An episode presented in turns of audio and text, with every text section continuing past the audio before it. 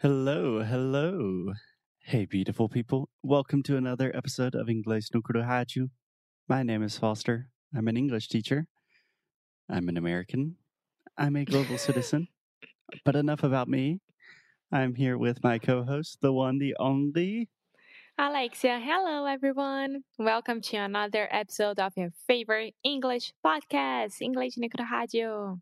And we are going to have to take a quick break for Foster to disconnect his Amazon device. you can explain what that is while I'm disconnecting. yeah, of course. So, Alexa, the Amazon device, she thinks that she's Alexia, but she's not. And then we had this problem. Okay, we are good to go. Hey, Alexia. hey, Foster. How are you doing? I'm fine. Thanks for asking. What about you? Thanks for asking. Asking. Asking. There we go. Perfect. I'm doing well. Thank you. Which leads us directly into the topic for today, Alexia.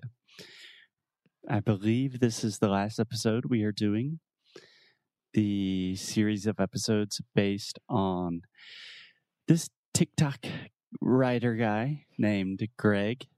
So if you haven't listened to the last few episodes, you can listen to those first, or you can just start here. But there's a guy on TikTok named Greg. He is a writer and he's giving a lot of good English tips, and we're talking yes. about them. Yes, yes, yes, yes. And today we have a not a question, but an issue that a lot of our students ask about. I know it's something that causes a lot of confusion for many of our students. So we wanted to clear things up for you. Yeah, let's do it. So today, what are we talking about? About what? Today, we are going to talk about the difference between good and well. Mm, this can be very confusing. Okay, so before we get started, do you want to tell me why this is confusing for you? Do you have difficulties with this? What's going on? I don't think that I have at all. But like if someone asks me, what's the difference? if difference? someone asks me, ask me "Eh, what's the difference between those two, I wouldn't know how to answer. I think it's organic for me already when to use good and when to use well, but I don't know the actual difference. okay, fair enough. Well, let's see how well you know this organically. So, Alexia, how is your day going? My day is going well. What about yours? Perfect. My day is going well also. What about Alexia? How was your day yesterday? Ah, it was good. It was a good day. It was sunny enough, so I, I had fun. Nice. Nice. How was the party last night? I have no idea, but that's fine. There was not a party, but how was the party? the party was good. Yeah, Okay. I think that there were a lot of people. Okay, excellent. So it does seem like you have a good organic intuition of when to use good, when to use well. But I think it can be very useful if we really explain the logic and the rules behind these. Does that sound good Yes, to you? Yes, please. Yeah. Okay, awesome. So, in general, and we always say in general because with all rules, there are always exceptions. But generally, we use good to modify or to alter a person, place, or thing. So, person, place, or thing, that is a noun, right? Mm-hmm. And when we want to talk about how is that noun, we say good. So let's take the example of a person. Alexia is a good person. Um, Bahia is a good place to visit in the summer, right? The Yeah. um, my new guitar is very good, right? These are things, people, places. They are good. Okay. Okay. Are you still with me? I am. Okay.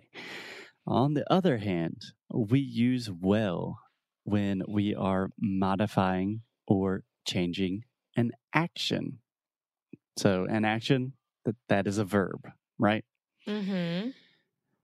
So, for example, if I say, Alexia, how is your day going? How Ah, do you you want me to? to ah, okay. My day is going well. Okay. So, can you understand why you say my day is going well and not my day is going good? I have no idea because in my mind, if it was a negative situation, for example, how's your day, Alexa? My day is not that good. Would be Yeah. correct. Yeah. So, let's look at the two different examples. So, if you want to say, today is a good day, we are saying good because we are talking about the day. The day is a thing. So, we are using good to talk about the thing, right? Uh huh. But if I say, How is your day going? Going. It's the action. that is a verb. That's a verb. So I'm asking not specifically about your day, but about the process of how your day is going. So in that case, you say, My day is going well. Mm. So when you are describing verbs or modifying verbs, changing verbs, you want to use well. Nouns, people, places, things, you want to say good. And when I gave you the example, not that good, my day is not that good. Um, it's not going that well. Ah, okay, okay. Now, now I understand. Yay! Now I understand the Yeah. difference. Yeah. So you could say, yesterday was not a good day. Or you could say, today is not going very well. Right? Right. Okay. So a few caveats. Do you understand the word caveats? Uh uh No. Caveats are exceptions to the rules. Okay. Okay, so first thing that is important to mention is native speakers use this incorrectly all the time, including myself. so if one of my friends says, How are you doing? Technically, I should say, I'm doing well because I'm describing how I am doing. I'm talking about the action, the verb. But I am lazy and people don't really follow grammatical rules all of the time. So a lot of times I say, I'm doing good. yeah, me too. Yeah, I never Yeah. thought it would be wrong. That's interesting. Yeah, I mean, grammatically, maybe it is wrong, but if people understand you and people don't judge you for it, in my book, it's not really wrong. It's just the way people talk. With that said, if I was in a very formal conversation or situation, if I was in a job interview and they say, Hey, Foster, how are you doing? I would say, I'm doing very well. Thank you. Or when you're to a writing as well. Exactly. When you're writing as well. Okay, so that is the first exception is a lot of times when we're speaking, we just don't follow these rules. Okay? Okay. The second exception that Greg, the TikToker, mentioned is when we are talking about someone's health, we almost always use the word well. He's not doing well he is doing well. Yeah, Yeah. yeah. So, how is your aunt doing? I heard she was sick. Oh, she's not doing too well. Or she she's doing well. She's, She's doing getting better. better. Right? Yeah. right. And honestly, in this case, you could say she's doing good. Okay. So could. again, You can almost always break the rules. yes, but, but- again, is um the difference between speaking and writing. Yeah, when you are writing, almost always you want to follow the rules if you can. It would be a little bit not incorrect, but a little informal if someone says, Hey, how are you? And then in an email, you say, I'm good. Normally, you would say, I'm well. Good to know because I'm sense? always answering, I'm good, thanks. Yeah, me too. Me too.